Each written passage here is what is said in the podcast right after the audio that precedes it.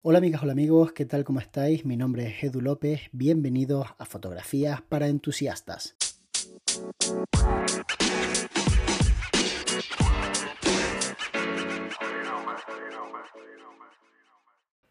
Esta es la intrahistoria del vídeo que grabamos para Halloween hace unos cuantos días aquí en el estudio. Resulta que llevo bastante tiempo, creo que lo he dicho en este podcast incluso, pensando en hacer algún tipo de guiño a la festividad dentro de mi canal de YouTube. Normalmente trato de que los vídeos sean atemporales, lo que se considera evergreen dentro de la plataforma, o sea que siempre puedes verlos y sacar provecho de ellos, porque cuando tú haces contenido temporal, contenido que está de moda ahora y después no tiene sentido, pues la verdad es que tu canal pues deja de acumular visitas, los vídeos dejan de darte rendimiento y al final para alguien que tiene un canal en YouTube, los vídeos son como su activo. Es como lo que le da beneficio, lo que le da rendimiento. Así que dentro de compartir, que está muy bien, hay que tener cierta estrategia para intentar de alguna forma que el esfuerzo que tú has hecho no se quede simplemente en unos miles de visitas y ya porque entonces no tiene ningún sentido hacerlo, porque entonces no tiene motivación la persona que está delante de la cámara, y yo diría incluso que la que está detrás tampoco, porque realmente es algo que cuesta mucho para lo que te va a dar. Y al final esto es pues poner las cosas en una balanza y tomar la decisión de qué contenido crear. Hay contenido que es patrocinado, hay contenido por el que las marcas te pagan y hay contenido por el que las marcas pues colaboran contigo. Entonces, bueno, en una colaboración tampoco pasa nada porque el contenido no sea evergreen, porque en realidad, pues al fin y al cabo tú estás enseñando un producto que se está vendiendo ahora. Puede que ese producto tenga recorrido, puede que la gente lo compre dentro de un año, dos años. De hecho, yo me he dado cuenta de que hay mucha gente de Latinoamérica que mira los reviews de cámaras que aquí en Europa ya llevan años. Pero claro, el tema del cambio del dinero, el tema de la inflación, hace que a lo mejor no puedan acceder a la, por ejemplo, Fujifilm X-T4 y quieran acceder a la XT2, que por cierto sigue siendo una cámara completamente vigente que puedes utilizar para trabajar sin ningún tipo de problema. No solo eso, sino que la puedes utilizar para también grabar vídeo y hacer cosas increíbles. O sea, podría trabajar con esa cámara a día de hoy, no ha cambiado nada, sigue siendo una cámara maravillosa. Entonces, cuando te planteas crear un contenido para Halloween, te das cuenta de que obviamente, pues es un contenido que no es evergreen, es un contenido que va a ser puntual, a lo mejor un fin de semana, una semana, como mucho, pero ¿quién va a querer ver un vídeo de Halloween el día 25 de marzo? Pues no tiene mucho sentido. Igual el año que viene vuelve a estar vigente durante una semana. Es como hacer un contenido o hacer una canción de Navidad, te puede hacer rico, como por ejemplo María Carey, que por cierto dentro de poco ya empezamos a escucharla otra vez durante dos meses y se calcula, se estima que ingresa alrededor de medio millón de dólares cada Navidad solamente con los royalties de esa canción. Eso es un dato friki que te doy para que veas cómo una persona puede llegar a petarlo al nivel de María Carey, hacer una canción hace 20 años y que se convierta en básicamente una canción popular, porque eso es lo que, lo que es la canción de María Carey de la Navidad. Entonces, bueno, pues hacemos eh, un pequeño guion en el que planteamos la idea de sacar un maquillaje llamativo. Pero el problema es que la modelo con la que quiero trabajar no puede cuando puede la maquilladora. La maquilladora no puede cuando puede la modelo. Kinafoto me comenta que les vendría genial que sacara un vídeo de Halloween porque tienen ofertas terroríficas dentro de la página web y están haciendo una super campaña con un montón de pues, ofertas de diferentes tipos de productos con la idea de que la gente visite la web y vea los cambios y todo esto. Incluso creo que hacen hasta concursos de buscar no sé qué brujita y ganas no sé qué historia. Bueno, entonces cojo y digo, bueno, vamos a ver qué puedo hacer. Hablo con la persona con la que suelo hablar de Kinafoto, con el SEO, y le digo, oye, mira, eh, ¿qué te parece si lo hago de comida terrorífica? Porque claro, comida la puedo buscar, pero modelo, todo esto, pues no, no es tan fácil. Entonces me dice, ningún problema, lo de lo que quieras, ¿sabes? Si puedes hacerlo, si no, pues publica el vídeo que ya tenías preparado y no pasa absolutamente nada. Entonces yo que me gusta agradar, sobre todo porque os voy a contar una cosa, cuando tú cierras un acuerdo con una empresa y es un acuerdo de largo recorrido, normalmente si eres listo, como creo que soy yo, no cobras mes a mes cobras al principio. ¿Por qué? Porque acumular el capital es en sí mismo una buena estrategia. Quiero decir, si tú cobras de golpe el dinero, ya tienes el dinero y tú puedes disponer con ese dinero de lo que tú quieras. No es lo mismo cobrar dos euros cada semana que cobrar pues de repente ciento y pico euros una vez al año, porque con ciento y pico euros puedo hacer algo, con dos euros pues básicamente no puedo hacer nada. Entonces, lo que me gusta de mi acuerdo con Kinafoto, en gran parte, es que ellos apuestan mucho por el canal sabiendo que van a hacer el desembolso de forma inicial y por tanto los vídeos de final de año, pues bueno, que habría la posibilidad de que yo me los currara mucho menos, porque al fin y al cabo hace mucho tiempo que cobré.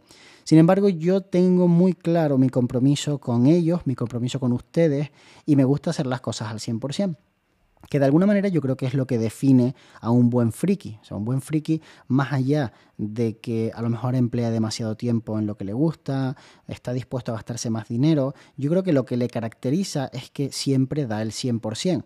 Por ejemplo, Canelo Álvarez es un super friki del mundo del boxeo, porque gane o pierda, él da el 100% cada vez que lanza un puñetazo y le da igual si está entrenando, si está eh, compitiendo, si es la pelea de su vida o es una pelea intermedia, así que no tiene demasiado hype. Lo importante de Canelo es que como buen friki da el 100% cada vez que puede. Y yo creo que en mi caso, que soy bastante friki de este mundillo, pues no me importa realmente si hace mucho que cobré, si el vídeo es gratis, si el vídeo me va a dar un montón de dinero, si voy a conseguir que la gente vaya a Patreon. Me da un poco igual. Lo importante para mí es cada vez que estoy delante de la cámara doy mi 100%. Obviamente mi 100% a veces es una mierda, también hay que decirlo. Y otras veces es genial, otras veces comunico súper fluido, pues como con este podcast, básicamente. Hay veces que lo hago mejor y hay veces que lo hago peor, porque eso es pues condición humana. Entonces nosotros intentamos cuadrar el vídeo para grabarlo el viernes por la mañana teniendo que publicarlo el viernes por la tarde. Pero es que en medio de la grabación del vídeo y de lo que sería la publicación, obviamente hay un montaje. Ese montaje necesito tiempo para hacerlo, porque aunque grabes a toma única, tus dos horas te las llevas tranquilamente para un vídeo de siete minutos. Sé que suena surrealista, pero es que es así. O sea, realmente cuando ves un sitio de un vídeo de 15 minutos, en realidad estamos hablando de que la persona que lo montó puede que le haya llevado fácilmente sus cuatro horas sobre todo si es un vídeo que tiene b-roll, que tiene diferentes tipos de planos, que editan el sonido, que editan el color, todo esto para que después una persona lo vea en su teléfono, no le preste demasiada atención y básicamente te esté escuchando, pero sea como sea, como buen friki te lo tienes que currar a tope. Entonces nosotros teníamos entre lo que es el montaje y la publicación del vídeo, teníamos que hacer tres sesiones de fotos más. Y no sé si recordáis que en esta última etapa me estoy encargando de montar mis propios vídeos, con lo cual es mi peor pesadilla. Entonces empiezo a grabar el vídeo y le digo a Carlos, oye, vamos a hacer toma única, vamos a intentar, si me equivoco, sobre la marcha, eh, tirar otra vez la misma frase para que de alguna manera no tenga que volverme loco después buscando entre tanto archivo, sino que sean poquitos archivos, que eso facilita mucho las cosas. Y entonces empezamos a grabar, yo voy dirigiendo, vamos grabando y las cosas van saliendo bastante bien.